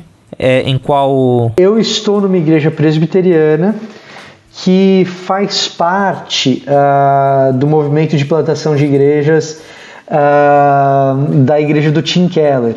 Né? Então a gente tem por ideal ser uma igreja multicultural. Entretanto, a gente é uma igreja branca. Efetivamente, efetivamente a gente é uma igreja branca. A gente tem por ideal tentar ser uma igreja que alcance as várias etnias que estão uh, na cidade de Fort Lauderdale e, e, e região, né? mas essencialmente somos uma igreja branca. Mas é uma igreja de americanos, né? É uma igreja de americanos. É uma igreja de americanos. Não, mas eu falo que tem um pessoal que é brasileiro que vai para aí e que tem igrejas de brasileiros. No seu caso, não é isso? Sim, no meu caso não é isso. No meu caso é uma igreja uh, plantada por norte-americanos. Uh, com algumas pessoas de outras uh, de outras origens lá, mas ela é uma igreja plantada por norte-americanos, predominantemente branca. É, eu sou mais escurinho que tem lá e eu sou bem branquelo para os padrões brasileiros. Sim, né? sim. Certo. É, então, é mais ou menos por aí. Certo. E quando. Tá, então agora falando de Charlottesville. Como é que. Uhum. Com, como é que foi a reação dentro da igreja, entre os irmãos, com o que aconteceu lá? Foi aquela consternação? Foi algum irmão é, querendo dar ao, algum apoio? Como é que você viu isso? Então, olha só. É, o, que acontece, o que aconteceu especificamente na minha igreja é o seguinte: a minha igreja é uma igreja bastante litúrgica né, no seu formato de culto, tá? Então, é, na semana que, que tudo isso aconteceu, durante o culto houve um momento de oração pela família uh, da Heather Hale, que é a, a moça que foi atropelada em Charlottesville, e um momento de oração por paz uh, e unidade nos Estados Unidos. Né? E foi um momento de oração por isso e, e, e bola para frente. Basicamente isso. Entre as pessoas existe uma consternação, um sentimento de vergonha, né? Uh, isso dentro da minha igreja. O que não é necessário, o que não reflete necessariamente o que acontece nas igrejas nos Estados Unidos e na Flórida, entendeu? É, é claro que teve igrejas que houve igrejas que foram muito mais ah, pronunciadas, assim, tiveram muito mais ah, como é que eu posso dizer? O sentimento de consternação foi muito mais vocal, muito mais externado, né? Uh, manifestações públicas de pedido de desculpa aconteceram. É, as igrejas negras que tiveram períodos de resistência nos seus cultos em relação a isso, né? E a maioria das igrejas brancas ou se manteve silenciosa ou então é, é, até mais de maneira até mais constrangedora uh, apoiando a supremacia branca né? então assim é, uh, sim. enfim acontece. É, aconteceu assim, teve. sim porque assim é, eu acho que a, aqui no Brasil é, e você pegou uma parte disso também. A gente teve, tá tendo alguns anos, algumas vezes, quando se fala de política, um, um, certo. Talvez a gente não chegue às vias de fato, não chegue a brigar de fato, mas tem um certo. Uh, incômodo de algumas pessoas declarando posições muito fortes em relação à esquerda, muito fortes em relação à direita, e aí você pode ter dentro de uma mesma igreja uma certa divisão. Embora é, eu espero que, graças a Deus, seja uma divisão é, que não. É, que não realmente nos separe, seja mais uma coisa ideológica do que no sentido de alguém sair da igreja por causa disso ou da igreja se dividir por causa disso. É, dentro então da, da sua igreja, o que você viu é que o cristão médio aí ficou consternado. Mas olhando para as outras, seria mais uma coisa de, de igre as igrejas entre si se estranharem ou de dentro da igreja, grupos mesmos é, se, se colocarem em oposição? Ou você não chegou a perceber isso? Não, Rogério, o que acontece é o seguinte, cara. Aqui a realidade ela é tão segregada que você não vai ter divisão interna nas comunidades. Sim. sim. Tá? É, pode acontecer em uma comunidade ou outra, entendeu? Uh, mas de maneira geral, as bolhas já estão formadas. Então, por exemplo, se você é presbiteriano, aqui nos Estados Unidos tem dois jeitos de ser presbiteriano. Você pode ser da Presbyterian Church of America, da PCA, uh -huh, que okay. ela é conservadora uh, e, em geral, apoia posições de direita moderada tá? Ou você uhum. pode ser da PCUSA, que ela é da Presbyterian Church sim, sim. of the USA, que é a original, que foi a primeira que é liberal e de esquerda. Então, assim, o cara, quando ele está escolhendo a igreja dele, aqui tem opção, né? Essa é a verdade. É o, o consumo de é para tudo e o consumo é para a igreja também. Então, o cara tem opção, ele escolhe uma delas e vai.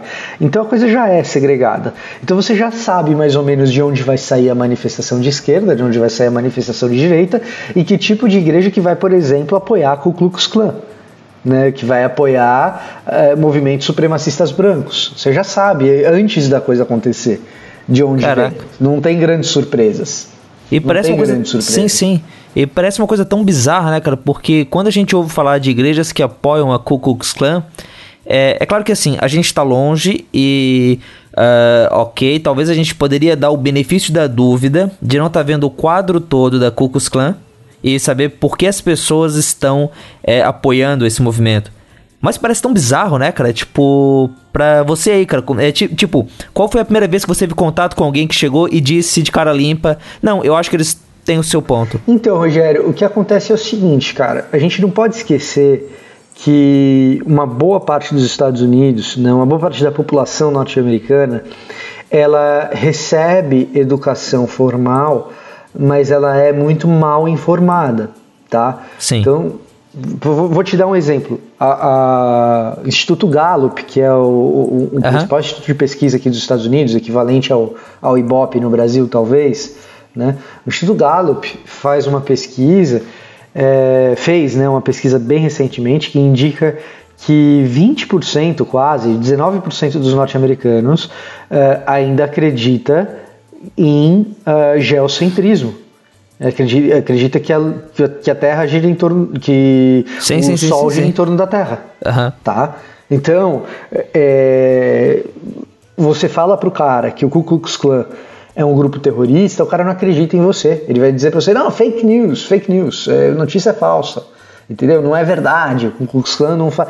E quando a verdade objetiva é que uh, a maior parte dos atos de terrorismo interno nos Estados Unidos é causado por movimentos de supremacia branca, entre eles o Ku Klux Klan.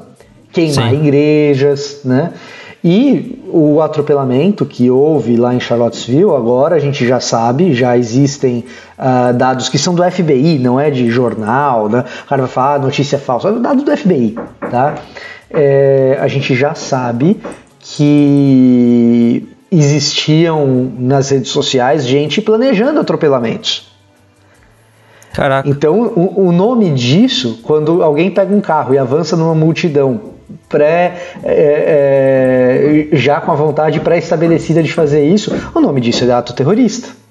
O Sim. cara não está sendo processado por terrorismo, está sendo processado por homicídio. Mas o nome disso é terrorismo.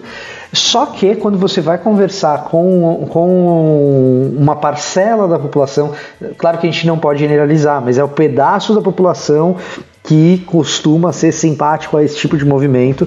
Você conversa com o cara, o cara é simpático, o cara é boa gente, é, é no tratamento individual com as pessoas, é, você diria: esse cara é um cristão. Você diria: esse cara é um cristão é piedoso, ora. Só que a ignorância faz com que o cara não acredite no que você está falando. Não, isso aí é armado pelo pessoal da esquerda, por exemplo. Uhum. Entendeu? Não, não, não, é, é, então, assim, eles acreditam em teoria da conspiração, eles acreditam Sim, que a Terra sim, é plana. sim. Sim. É, é, en- entre uma série de outras coisas. Né? Tá. Então vai funcionando assim.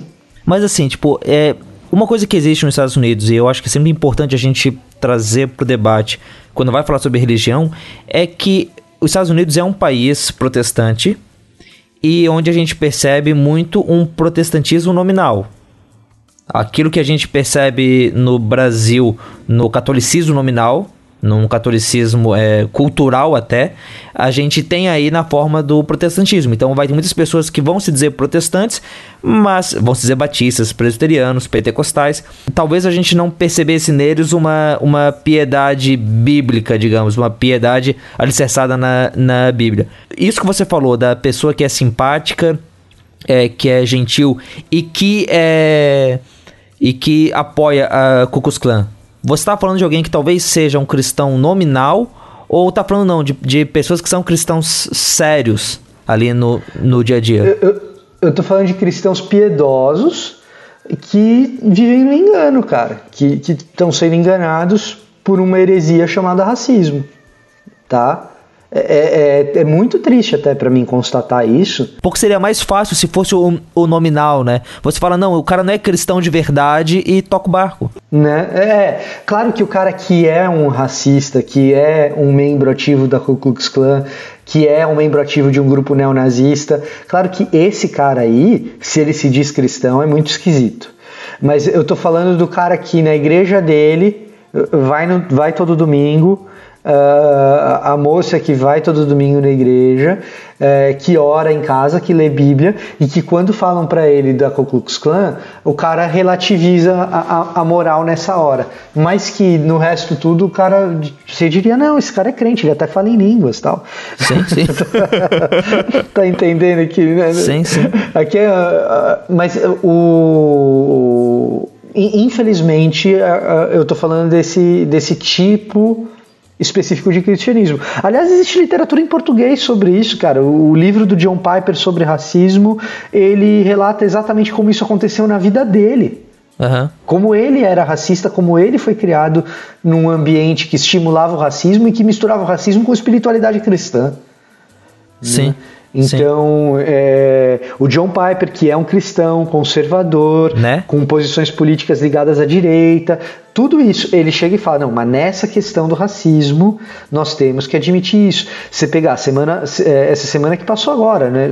nessa semana agora, toda essa história aí é por causa da estátua do, do Robert Lee, sim, sim, que foi sim, sim. general confederado e tal, que derrubaram, uh, uh, derrubaram a estátua dele e tal, e uh, o pessoal da, da, da, supremacia branca ficou bravo porque derrubaram a estátua eh, do general escravagista que perdeu a guerra. Não sei porque que o cara tem estátua se o que ele fez foi trair os Estados Unidos e ele ainda perdeu a guerra. Uhum. O famoso perdedor. Esse pessoal gosta de perdedor, eu não sei o que acontece.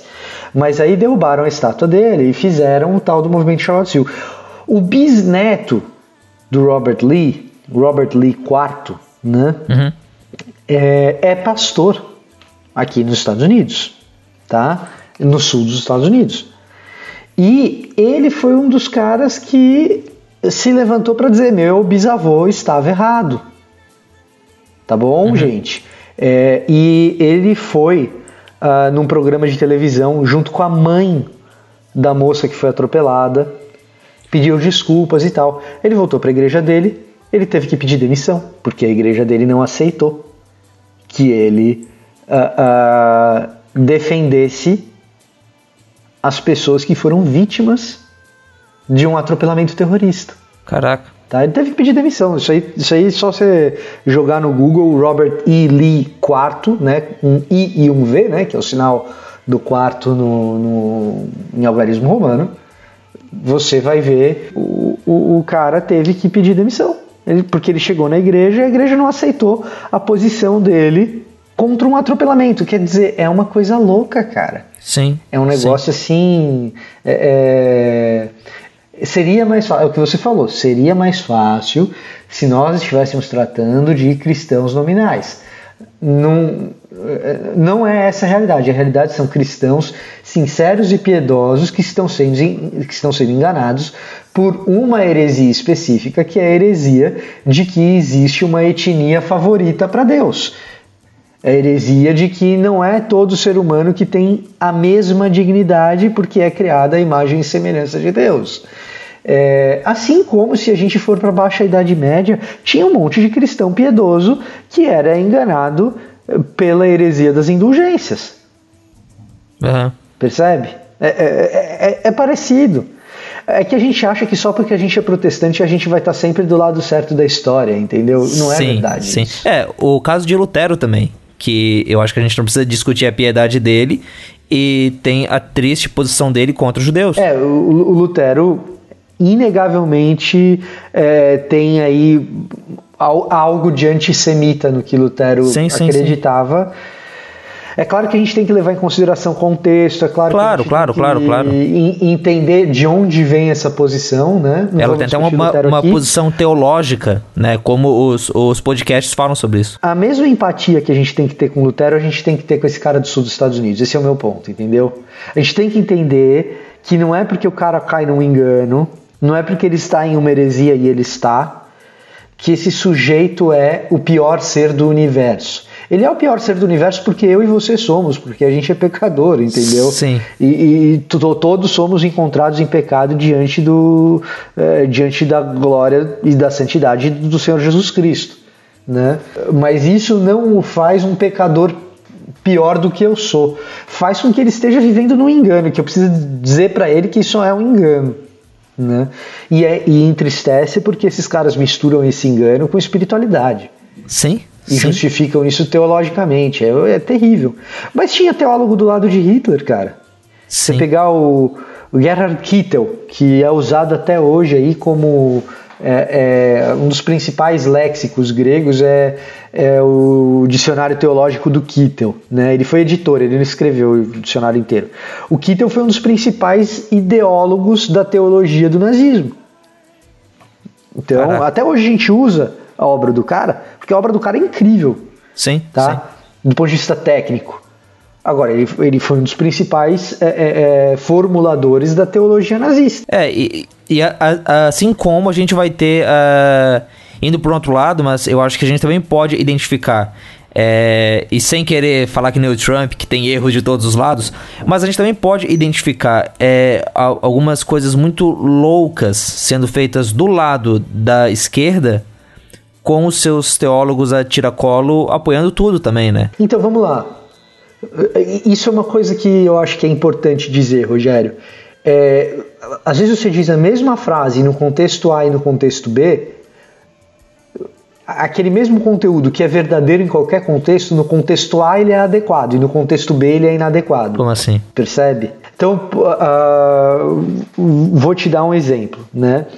Então, é, eu, eu, sou um cristão conservador que me, que me identifico muito com as posições de direita, ok? Eu sou isso, certo? Tá? Não me identifico com todas as posições da direita, mas me identifico muito com uma boa parte delas. Né, inclusive no espectro econômico, talvez principalmente no espectro econômico. Então existem determinadas verdades que, uh, num determinado contexto, se eu falar e mantiver a minha posição, é adequado eu dizer aquilo. Tem essa mesma verdade em outro contexto é inadequado dizer. Então dizer, por exemplo, a esquerda pode ser e é violenta em determinados casos, isso é uma verdade objetiva. Existem movimentos de esquerda que agem violentamente. Ponto. Isso é uma verdade objetiva.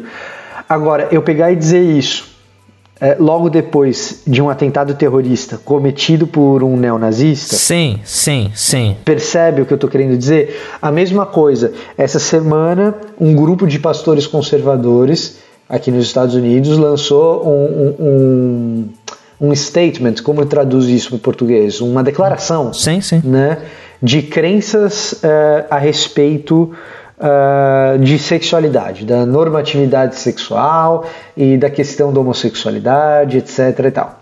Né? Eles fizeram isso essa semana. Não tem nada que está escrito lá que eu discorde, eu, eu assinaria. Agora, precisa soltar isso na semana que o país foi atingido por um furacão e que vai ser atingido por outro agora?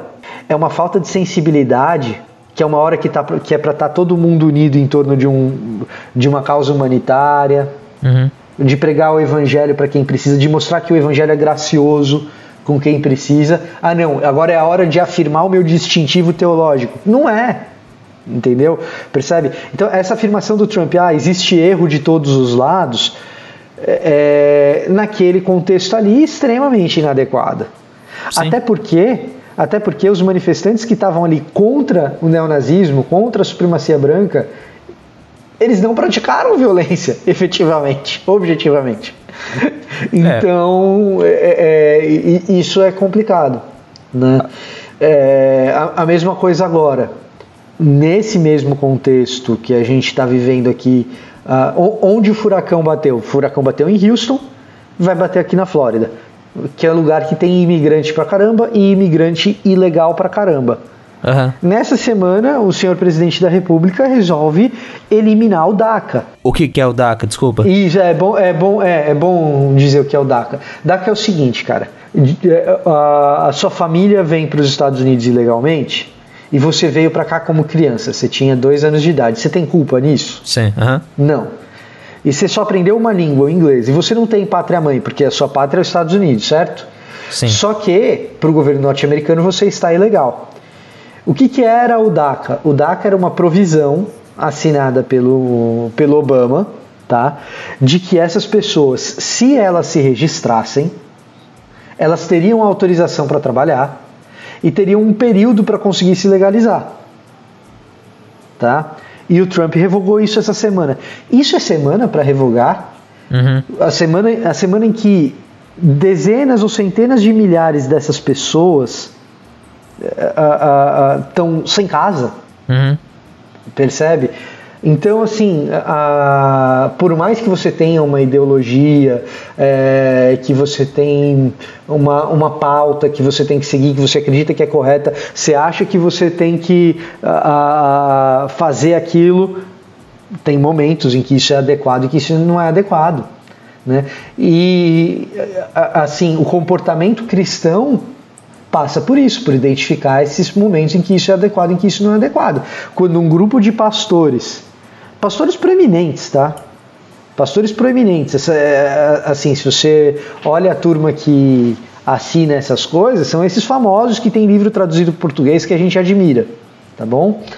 É, eles falam, vão, vão falar de sexualidade num momento como esse que os Estados Unidos está vivendo, uhum. dá uma sensação de apatia, de insensibilidade, é, de estar de, de tá fora da realidade gigantesca. E é tudo que Jesus não era: insensível, apático. Sim. É, é no mínimo é um trabalho péssimo de RP, né? De relações públicas. No mínimo, no mínimo. O assessor de imprensa não, no mínimo, no... podia chegar ali e falar: olha, segura aí. Espera duas semanas. É, até porque Espera o impacto disso vai ser menor, tal, mas. Well. Mas assim, é.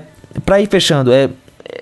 Você fala então dessa. É, é, dessa situação, é é, que já existe de igrejas separadas e de alguma é, uma má vontade de uns em relação aos outros. E como comentei antes, a gente tem aqui no Brasil essa polarização que tem acontecido recentemente. É, as duas coisas que eu queria te perguntar são: é, você percebe que essa polarização aí tem crescido? Tipo, é uma coisa que. Ou ela sempre foi assim, e, por exemplo, agora é, ela é, no, no Brasil está crescendo, mas aí ela está se mantendo? Eu diria para você o seguinte, que aqui é, é assim há muito tempo.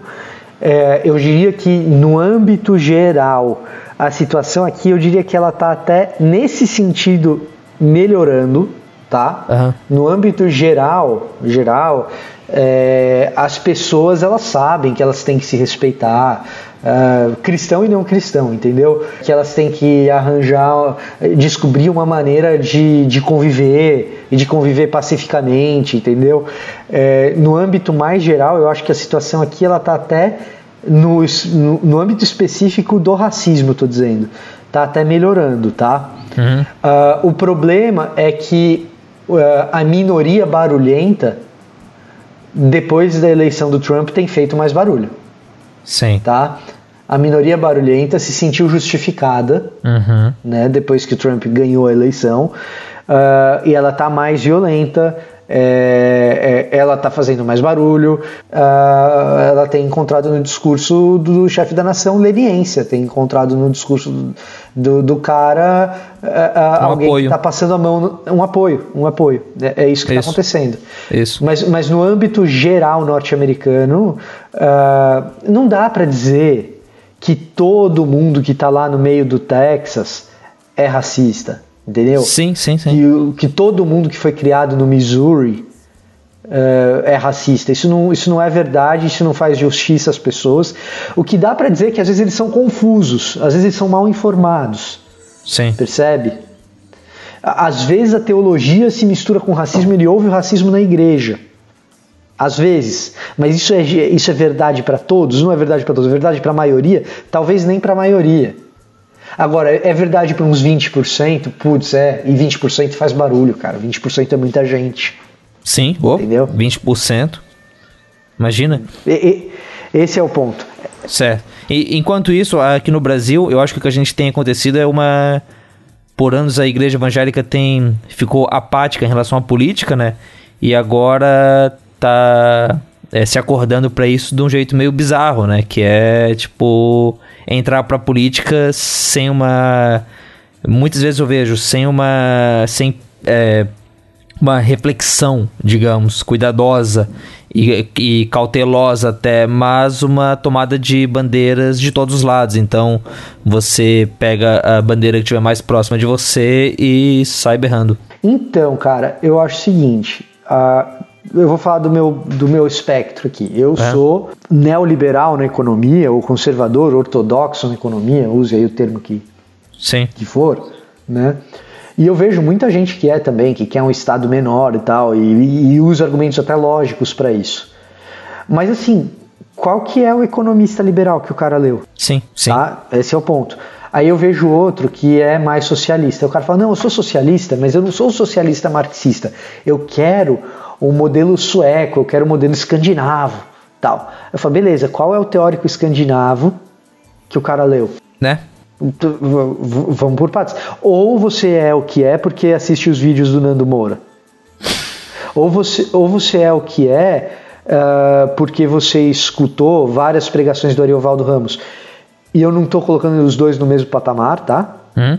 O Ariovaldo e o, e o, Nando Moura, não é isso que eu estou dizendo, mas o, o Nando Moura é muito coerente em algumas coisas que ele fala, mas só porque o Nando Moura falou isso e ele foi coerente, não significa que ele está correto, você tem que ver quais foram as fontes que ele usou, se os dados que ele usou estão corretos, quem que o Nando Moura leu para falar o que ele leu. Se ele e o Ariovaldo leu. mesmo. Se ele leu, se ele leu, verdade, verdade, se ele leu. Né? Eu não estou aqui sendo contra o cara, nem contra um, nem contra o outro, tá? É, se ele leu, é isso aí. Uhum. E o Ariovaldo Ramos, a mesma coisa. O Ariovaldo, pô, quantas pregações incríveis do, do Ariovaldo eu já, sim, já sim. escutei. E quando o Ariovaldo Ramos está falando de Bíblia, pô! Sim. Né? é, agora, vamos ver o que, que o Ariovaldo fala, quem que ele está consultando, quem que ele está lendo. Entendeu? Agora, você fala de Odile Fama para as pessoas, ninguém sabe quem é Odile Fama. Você fala de Robert Schiller para as pessoas, ninguém sabe quem é o Schiller. Você fala de Thomas Piketty, alguns até sabem quem é. Mas como que você vai discutir economia se os três grandes caras da economia hoje não é que a galera não leu, é que a galera não sabe quem é. O pessoal fala de liberalismo e está discutindo o, o Hayek e o Friedman, que é coisa de 40 anos atrás. Uhum. Entendeu? O pessoal fala de socialismo e nem sabe quem lê. Ah, vamos falar da escola de Frankfurt. Meu Deus, a escola de Frankfurt é coisa do pós-guerra. Sim. Pós-segunda guerra mundial. Então, não é, não é a escola de Frankfurt que, que dá as bases para os países escandinavos serem o que são. Uhum. Então, é, é, assim, na verdade, existe um grande blá blá blá de rede social, Rogério. O que existe é isso. Sim, sim, é sim, muita sim. gente com voz sem nunca ter parado para ler nada. Sim. E aí, uh, e o problema é que aí isso vai se misturando com a igreja, vai se misturando com a. A gente até falou disso num dos blocos anteriores aqui do, do programa, mas é a gente entrando na. De certo modo, a igreja que era para ser uma coisa diferente, que a gente torce e a gente às vezes vai ver o mundanismo na música que se escuta apenas, mas a igreja se tornando mundana na medida em que toma a mesma postura do mundo de ter opiniões sobre as coisas sem ter parado para pensar, né? É, Paulo fala lá em Romanos 14, se eu não me engano, que, poxa, se o cara vai achar que toda comida é igual, que algumas comidas são mais puras que as outras, que ele tenha isso bem claro. Mas aí hoje a gente não precisa ter isso é. bem claro, a gente simplesmente acha que essa opinião e é ok. Isso não deve ser motivo de divisão. Ah, ex exatamente. E além disso, não só ter isso claro, como não ser motivo de divisão e torcemos que uh, olhar para essa situação aí nos Estados Unidos nos ajude a pensar na nossa situação aqui no Brasil, nessa polarização e evitar, né, cara? Bah, cara, como, como a gente deve olhar com, com tristeza porque a, a, aqui no Brasil, eu acho que a gente não tem essas igrejas de direita ou de esquerda. Talvez agora, com algumas igrejas eh, novas que tenham aparecido, isso se perceba mais. Mas acho muito mais fácil que aqui dentro de uma igreja você tome ceia com um irmão que tem uma, um pensamento político diferente do seu. E que triste vai ser se você passar reto por ele e não dividir o pão e o vinho porque ele é coxinha, porque ele é petralha. É, na verdade, ah, cara, isso isso beira heresia, né? Sim. na, na, a real é essa, que você. Essa desunião aí beira heresia.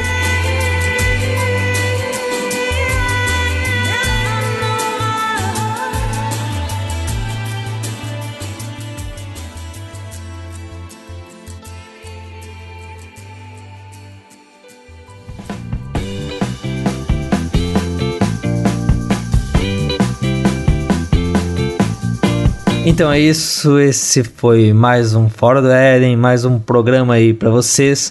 E olha, se der tudo certo, a gente tá vindo com uma sequência de programas bem boa aí, alguns entrevistados, bem interessante. Então, vem com a gente a cada 15 dias aqui e nos intervalos, veja a Tatinha e as meninas, o que, que elas estão fazendo ali no lado a lado. Nesse programa, aliás, que vai sair no final do mês, vocês estão chamando os ouvintes, né, né Tatinha, para mandarem as impressões deles sobre os os episódios que já, já teve. Isso, por favor, os ouvintes do lado a lado, que acho que é a maioria, né, que escutam o Fora do Éden e vice-versa se escutam, né? Sim. São programas que são interligados e nasceu, ao lado a lado, nasceu um pouco do Fora do Éden. Então, se você tem alguma, alguma questão, algum testemunho, alguma coisa que você queira falar, queira dialogar com a gente, a gente está pedindo áudio no Telegram, Isso. que é mais fácil pra gente. Mas se tiver no WhatsApp, me procura, que eu estou sempre lá no WhatsApp. É, coloca qualquer comentário no site do Bibotal, que a gente procura você.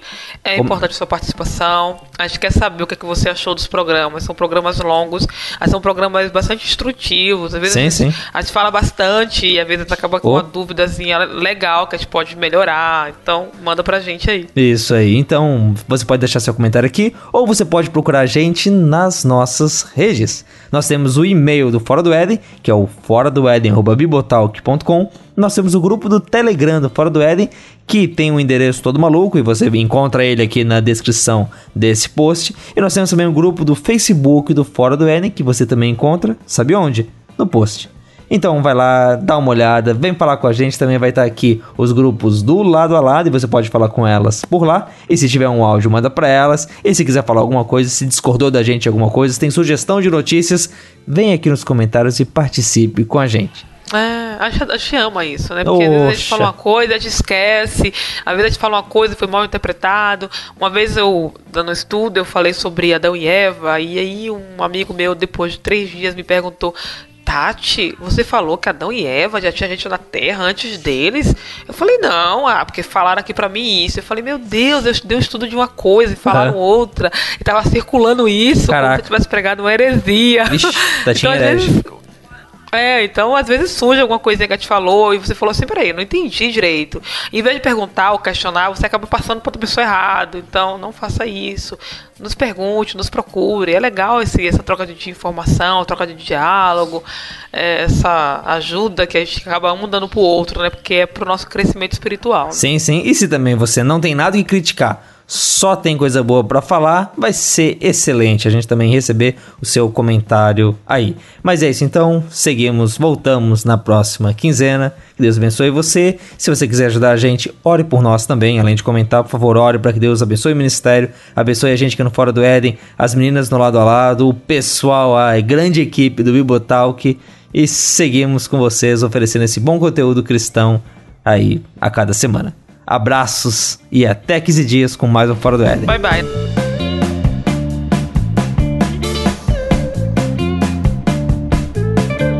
Você acabou de ouvir o Fora do Éden, uma produção do site e podcast Bibotalk.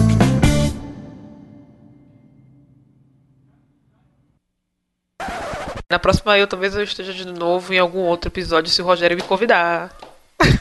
vamos ver, vamos ver. Vamos ver se o, se o pessoal vai curtir a, a sua, sua participação. Vai que os, que os palmeirenses. Ai, meu Deus. Não é, não, porque assim.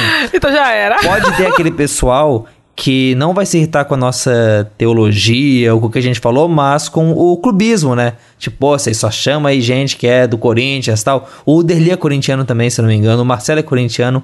É complicado isso, Tatinha, tipo, né? Ai, eu, eu amo os palmeirenses. Eu sei cantar o hino do Palmeiras, cantar o hino do São Paulo, cantar o hino do Santos. Não gosto, mas sei todos, tá, gente? Então, você... por favor, gosto da minha participação. É, você lava a boca, né? Fica aquele gosto ruim na boca depois que você canta. Tipo, droga. Com sabão. É, é, exatamente. Você vê a sua filha cantando e fala, vai lavar essa boca, menina. Ela não é louca de cantar em casa, não, filho, porque oh. ela tem amor à vida. Sim. É. Agora, eu tô chato, viu, Rogério? Eu tô chato ultimamente, cara, com essas coisas. Eu tô, tô sim. Imagina. O, o, assim, é, é, só para falar desse, dessa história do pessoal que fala sem ler, eu fiz um vídeo sobre terra plana. Sim. Aí o cara fala: Não, você não acredita na terra plana porque você não estudou o suficiente. Aí eu fico me perguntando o PHD onde o cara, o cara é para falar um treco desse, entendeu? Se chato. você tivesse estudado começar... os sites que eu li, você teria visto que a terra plana é muito verdade. É, mas é, é, não, né? você estudou profundamente. Qualquer um que estuda profundamente, profundamente. sabe que é plana. né? Eu, eu, tenho, eu, sou obrigado a ler esse tipo de comentário, cara. Só se for a profundeza da Deep Web, né? Aquele site de, de compra de serial killer e o site de Terra plana. É ali naquele não, Deep que você tem que ir.